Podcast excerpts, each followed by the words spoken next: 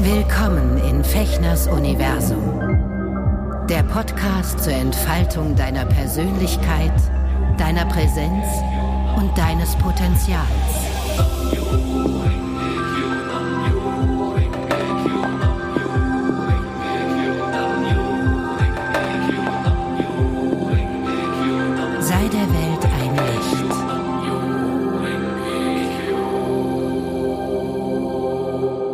Hallo ihr Lieben, herzlich willkommen zu einer weiteren Folge von Eka Shushin im Herzen der Menschen Freude bereiten. Hier in meinem Universum. Hallo. Das ist mittlerweile die 45. Folge in dieser Rubrik. Ähm, ja, ich bin ähm, doch äh, beeindruckt von mir dass ich das so kontinuierlich weitermache und durchhalte. Ähm, vor circa einem Jahr habe ich angefangen, äh, ne, mich mit diesem Podcast zu beschäftigen und mir einen Coach genommen. Das habe ich ja schon ein paar Mal erzählt. Und ähm, ja, ich bin, äh, ich freue mich über mich selber und äh, das wollte ich hier mal ganz kurz an, äh, ansprechen, dass ich äh, ja mich dafür ganz schön cool finde. ich weiß es nicht, ähm, wo ich euch gerade abhole. Ich möchte euch ganz gerne heute über ein grundlegendes Prinzip in meiner buddhistischen Richtung erzählen und über einen Kommentar, der mir in meiner Social Media Timeline vor einigen Wochen untergekommen ist und wo ich doch ins Grübeln kam. Und zwar möchte ich mich heute mit euch über das mystische Gesetz äh, sprechen, das im Lotus Sutra quasi erklärt wird und dem gesamten Lotus Sutra und eigentlich der buddhistischen Philosophie als Grundlage dient oder als Erklärungsmodell. Ja, wir kennen ja alle diese Sachen. Ja, das ist, äh, ist ein Karma, äh, habe ich ja auch schon öfter drüber erzählt. Also Karma ist in dem Sinne nicht gemeint mit Schicksal oder oh, da kann ich sowieso nichts gegen machen. Mein Karma ist halt so, sondern Karma bedeutet eigentlich, und das ist eine sehr sehr schöne Erklärung von einem alten Japaner, den ich vor Jahren, vor bestimmt 15, 20 Jahren mal äh, gesprochen habe und er sagte, äh, Karma sind eigentlich Macken oder angewöhnte, angewöhnte Verhaltensmuster und Weisen. Und das finde ich sehr, sehr schön, weil ähm, das mystische Gesetz äh, ist im Lotus Sutra erklärt als das Gesetz, das mystische Gesetz von Ursache und Wirkung. Ja, das kennen wir alle. Ähm, man setzt eine Ursache und das hat eine Wirkung. So.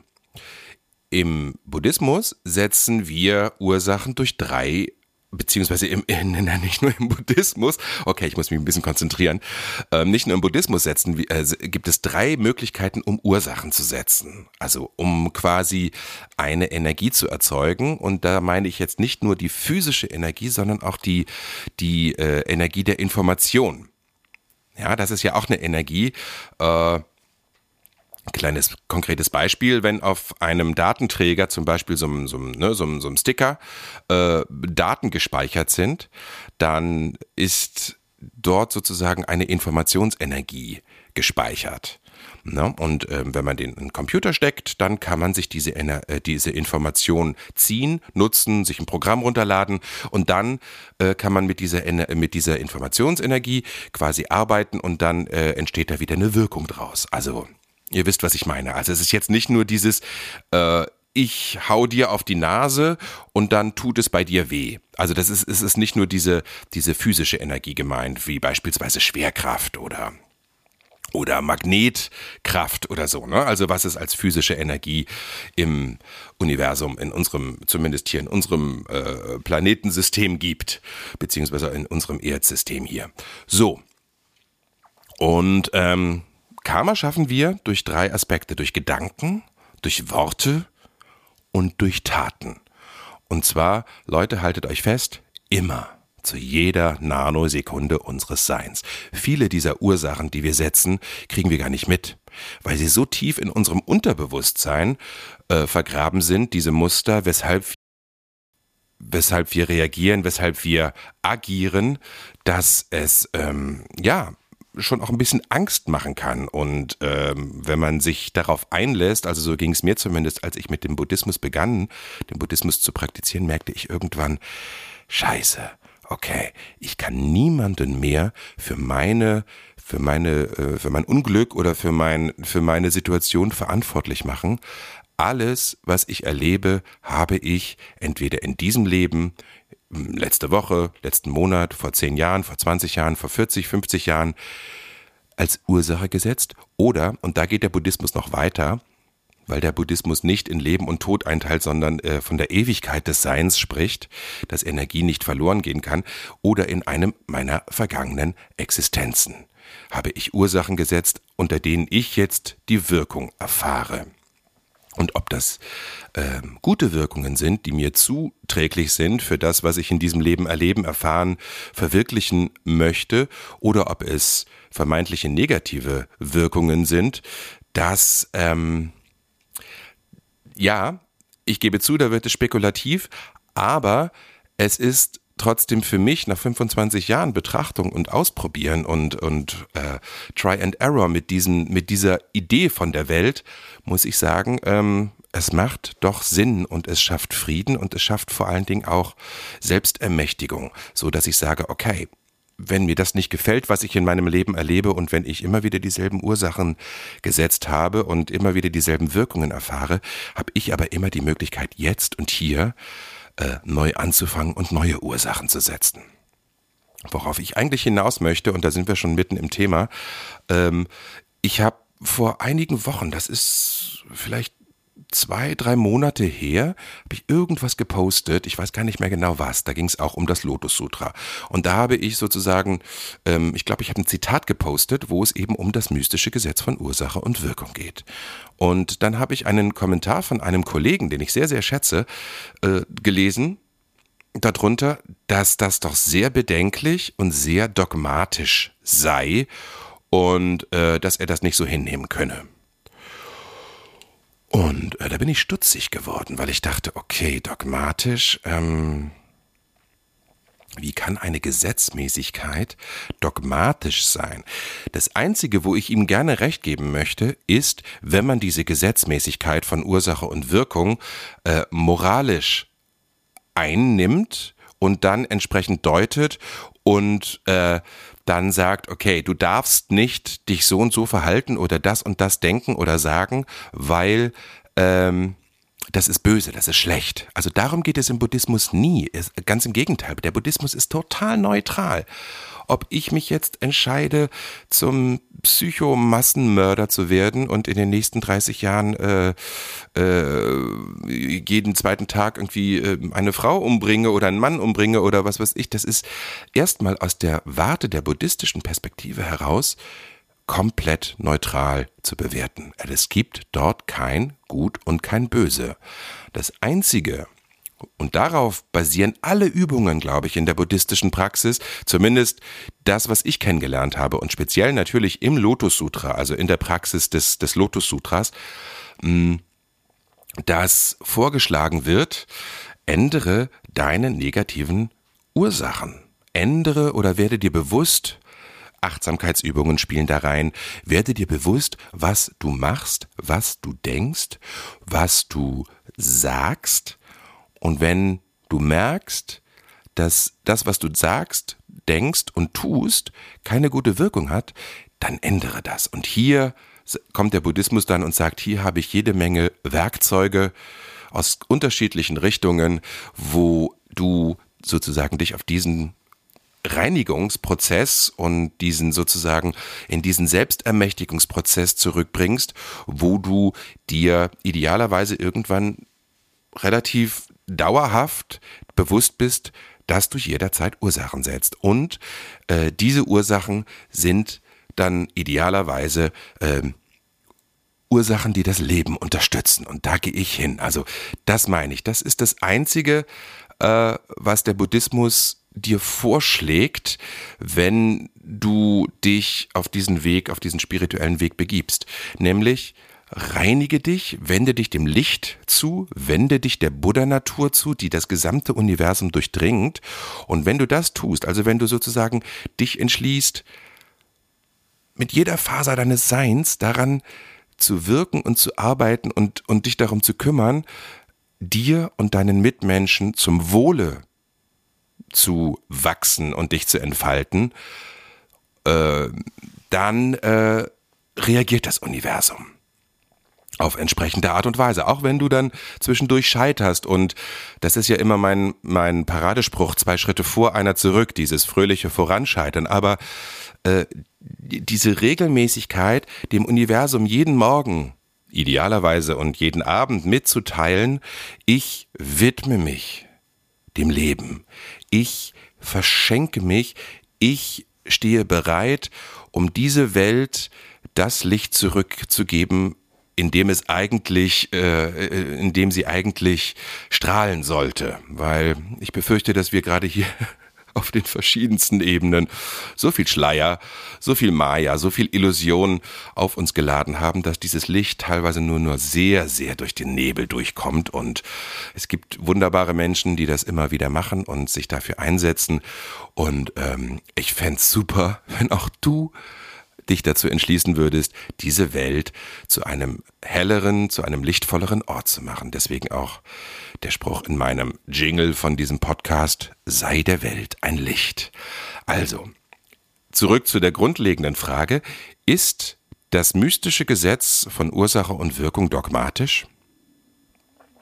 Also, würde mich wirklich sehr interessieren, was ihr darüber denkt. Ich freue mich, wenn ihr mir schreibt, wenn ihr mir Kommentare hinterlasst ähm, weil ich bin bisher, also Stand heute, und deswegen möchte ich das heute quasi als, als Bestandsaufnahme jetzt äh, mit euch hier teilen. Das mystische Gesetz von Ursache und Wirkung ist wahnsinnig streng. Da gebe ich dem Kommentatoren, meinem Kollegen, absolut recht. Und man kann sich dagegen sträuben, weil äh, wird natürlich unangenehm, wenn man da nicht mehr entfliehen kann und weiß, okay, ich bin der Schöpfer meines Lebens und das des Lebens meiner Umgebung und ähm, bin nicht sozusagen unschuldig. Ich kann, also dieser Satz, ne, zum Beispiel, ich kann so ich kann ja sowieso nichts ändern an den, an den Verhältnissen oder ich bin ja eh machtlos. Wir können ja da eh nichts tun. Ähm, das ist für mich äh, totaler Blödsinn, weil wir, wir können nicht nur nicht nichts tun, sondern wir tun, wir setzen immer Ursachen. Auch wenn wir sagen, wir können nichts tun, damit begeben wir uns in eine absolute passive Haltung, in der sich gar nichts verändert. Nicht in unserem Leben und auch nicht in das unserer Mitmenschen. Ja, und ähm, einen weiteren Aspekt, den ich ansprechen möchte bezüglich des mystischen Gesetzes ist, dass äh, die Ursache nicht gleich immer eine sichtbare Wirkung hat. Also man spricht in der buddhistischen Praxis des Lotus Sutra von sichtbaren und unsichtbaren Wohltaten zum Beispiel. Also manchmal, ne, wenn ich mich hinsetze und das habe ich schon öfter erlebt, wenn ich für eine neue Wohnung gechantet habe und mir vorgestellt habe, wie sie sein soll. Zwei Zimmer, Badewanne, idealerweise ruhig gelegen mit Schlafzimmer nach hinten, idealerweise noch irgendwie in die Natur gucken und so. Dann hat das immer ähm, muss ich zumindest sagen, ziemlich gut funktioniert und äh, hatte dann sozusagen relativ schnell innerhalb von ein, zwei, drei Wochen oder auch mal einen Monat länger oder so. Auf jeden Fall habe ich nie Probleme gehabt, eine sehr schöne Wohnung zu finden, wenn ich dafür gechantet habe, gechantet habe. Ähm, das wäre eine sichtbare Wohltat. Eine unsichtbare Wohltat ist, sind eher die Veränder die tiefgreifenden Veränderungen von Charaktereigenschaften, von Resilienz, also Widerstandsfähigkeit gegenüber ähm, Hindernissen und Schwierigkeiten, tieferes Urvertrauen in das Universum. Und äh, da muss ich ja natürlich sagen, jetzt nach so vielen Jahren buddhistischer Praxis ähm, habe ich so viele Erfahrungen gemacht, auch wenn wie im letzten Herbst ähm, wirklich bei mir sozusagen so ein emotionaler und psychischer Einschlag kam, der mich wirklich äh, nochmal ziemlich gerüttelt hat, wo ich überhaupt nicht mit umgehen konnte, ähm, habe ich trotzdem ein tiefes, tiefes Urvertrauen in dieses mystische Gesetz äh, erlangt und wusste, okay, zu irgendwas ist es gut und letztendlich ist auch das wieder ein tiefgreifender Reinigungsprozess von irgendeinem karmischen Muster, dem ich gar nicht wirklich habhaft wurde. Also intellektuell habhaft wurde. Ich habe es zwar gespürt und da gehe ich mittlerweile in ein unfassbares Vertrauen, ähm, was ich wirklich jedem von euch nur wünsche und ans Herz legen kann, euch dafür einzusetzen, dass ihr dieses Urvertrauen in das Leben ähm, euch antrainiert. So, das sind die beiden Punkte. Es ist eben nicht das logische Gesetz von Ursache und Wirkung, also wenn ich das tue, passiert das, sondern das mystische Gesetz von Ursache und Wirkung. Das ist ganz, ganz wichtig. Und wenn ich zum Beispiel Nam Yoho Rengekyo chante, dann ist ja Nam die Kurzform von Namu und das heißt, ich widme mich, ich gebe mich hin, ich harmonisiere mich mit den Prinzipien, die im Lotus Sutra beschrieben werden. Nam Yoho Rengekyo, ähm, das ist ja der Titel, Myoho Rengekyo ist ja quasi der Titel des Lotus Sutra und wenn ich dieses Nam davor setze und dieses Mantra chante, dann ist alles, was dort drin erklärt wird, mit durch das Chanten wird quasi als Informationsenergie, und da sind wir wieder beim Anfang dieses Podcast, dieser Podcast-Folge, äh, in meinem Leben sozusagen äh, downgeloadet, ent, entpackt, entsippt und äh, beginnt in mir zu wirken und ähm, zu, äh, ja, das gesamte System zu reinigen, psychisch, seelisch, emotional, körperlich. Das ist schon erstaunlich und möchte gerne noch kurz äh, zwei, drei Sachen äh, als Beispiele anbringen, äh, wie das mystische Gesetz eben funktioniert. Mhm als ich anfing zu praktizieren, war, war ich in Hannover dort sehr aktiv in einer kleinen Gruppe, wo wir zusammen gechantet haben, Aktivitäten gemacht haben, studiert haben und so. Das war sehr, sehr schön. Und dort tauchte irgendwann eine ähm, Thailänderin auf, die in Stadthagen praktizierte und zwar ganz für sich alleine und die dort aber sozusagen auch unter ihren thailändischen Freundinnen äh, quasi so eine Gruppe entwickelt hat und mit denen gemeinsam gechantet hat und die hatte mit uns Kontakt aufgenommen, fragt mich nicht mehr, äh, wie das ging. Ähm, und dann lernten wir sie kennen. Und ja, ich war irgendwann komplett fassungslos, als ich mitbekam, wie alt, äh, also welches Alter diese Dame hatte ich habe wirklich gedacht, die ist so Anfang 20. Ja, oder, oder vielleicht Mitte 20, ne? Bei den Asiaten und Asiatinnen ähm, fällt es mir manchmal schwer, das richtige Alter zu bestimmen. Und dann sagte diese Lady, dass sie, sie war, glaube ich, Ende 40. Ja, genau. Und, ähm, und ich war, äh, ich war fassungslos, weil sie sah so jung und so lebendig und so wach aus, dass ich gedacht habe, okay, das kann nur an ihren Genen liegen. Und sie sagte aber immer in ihrem gebrochenen Deutsch, was ich ganz bezaubernd finde, ähm, Daimoku, also das Chanten von Nam-Yoho Rengekyo, macht jung und schön. Ja, und äh, sie hatte zu diesem Zeitpunkt, als ich sie kennenlernte, als sie Zugang dazu unserer Hannover-Gruppe gesucht hat, äh, bestimmt schon 20, 30 Jahre geschantet. Ja, die kannte das von ihren Eltern aus ihrem Land irgendwie, äh, keine Ahnung, das weiß ich nicht mehr genau. Aber äh, ich habe immer im Hinterkopf gehabt, dieses, okay, wenn man chantet, wenn man immer weiter chantet, äh, sieht man jung und schön aus. also, jetzt will ich nicht sagen, dass ich jung und schön aussehe, aber was ich in den letzten fünf Jahren, so langsam geht das los, so als seitdem ich Mitte 40 bin, äh, wenn ich meinen Mitmenschen, die mich noch nicht so kennen oder auch teilweise Leute, die mich kennen, meinen Namen verrate, und ich will jetzt hier nicht kokettieren. Ich will euch bloß ein Beispiel geben, wie, da, wie das mit dem mystischen Gesetz gemeint ist. Ähm, oder wie die Wirkungen da sind, dass viele wirklich fassungslos sind und sagen, was, du bist schon 50? Das kann doch nicht sein. Ich hätte dich jetzt auf Ende 30 oder maximal Anfang 40 geschätzt. Ähm, wie machst denn du das? Und ich, ja, ich gebe zu, okay, das Einzige, was ich nicht tue, ist, äh, ich trinke keinen Alkohol seit 20 Jahren. Aber ansonsten, ähm, ernähre ich mich jetzt auch nicht mega gesund oder esse keine Süßigkeiten oder sowas. Also, ne, also da bin ich wirklich relativ nachlässig.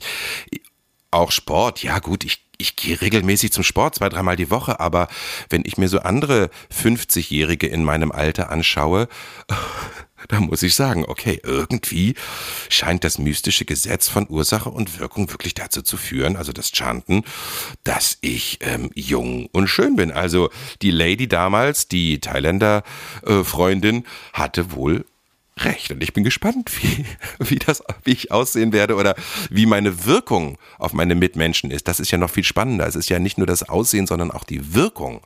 Ne, dass man ähm, jung, frisch daherkommt, äh, äh, anstatt so alt und grau und irgendwie resigniert. Ich glaube, das hat viel, viel damit zu tun, dass mein Alter oder die Vorstellung von einem 50-Jährigen nicht unbedingt bei meinen Mitmenschen mit meiner Erscheinung übereinstimmt. So, das ist ein, eine, äh, ein Beispiel, was ich euch erklären wollte, wie das mystische Gesetz funktioniert. Dann eine andere, ganz konkrete Geschichte. Ich habe ja letztes Jahr irgendwann, als ich mit dem Podcast begonnen habe, auch angefangen mit Roman, mit Roman Schamow, meinem, meinem Liebling, äh, meinem liebsten Freund und äh, Kollegen und Weggefährten, spirituellen Weggefährten, äh, angefangen, diese Podcast-Rubrik nachgedacht zu machen. Ja, und zwar mit dem Anspruch eben, dass wir aus unserem schwulen Leben erzählen und eben nichts zurückhalten, auch nicht das, was äh, mit Scham besetzt ist und so, um einfach ähm, als Ursache in unserer Gesellschaft zu setzen, Sichtbarkeit, Normalität von queeren Lebensweisen, von anderen äh, Lebensentwürfen und da meine ich jetzt nicht nur irgendwie die Sexualität, sondern auch was Hauptfarbe betrifft, was äh, ne, was ja, Geschlechtsidentität betrifft. Und ähm, wir sind jetzt irgendwie, glaube ich, bei Folge 15 oder so mittlerweile angelangt. Nächste, übernächste Woche nehmen wir, äh, am kommenden Freitag kommt die nächste Folge raus. Und ähm, das war, war eine Idee von mir und Roman hat sofort mitgemacht und wir lieben das beide sehr. Das macht uns großen Spaß und äh, erstmal ist es sehr befreiend für uns beide, nämlich einfach zu, von uns, von unseren Erlebnissen und auch von unserem Scheitern ähm, quasi eine Rückschau zu halten, ähm, auch von den Sachen, die in unserem Leben gut gelaufen sind, wo es Schwierigkeiten gab aufgrund unserer Sexualität, auf unserer Art zu leben und so. Äh, diese Ehrlichkeit ähm, hat, glaube ich, auch eine eine Wirkung bei dem einen oder der anderen Zuhörerin, also was wirklich sehr schön ist. Aber wie das mystische Gesetz funktioniert, möchte ich jetzt erzählen. Und zwar chante ich natürlich immer weiter, ja, und ähm, denk gar nicht mehr groß, groß drüber nach über die Wirkungen, weil ich mittlerweile weiß, okay, mein Leben wird sich weiter toll entwickeln, weil ich einfach jetzt seit vielen Jahren diese Ursache setze. Und ob ihr es glaubt oder nicht, ich habe jetzt in den letzten, im letzten Jahr so ein bisschen angefangen, auch meine Fühler auszustrechen für Synchron, Dialogregie.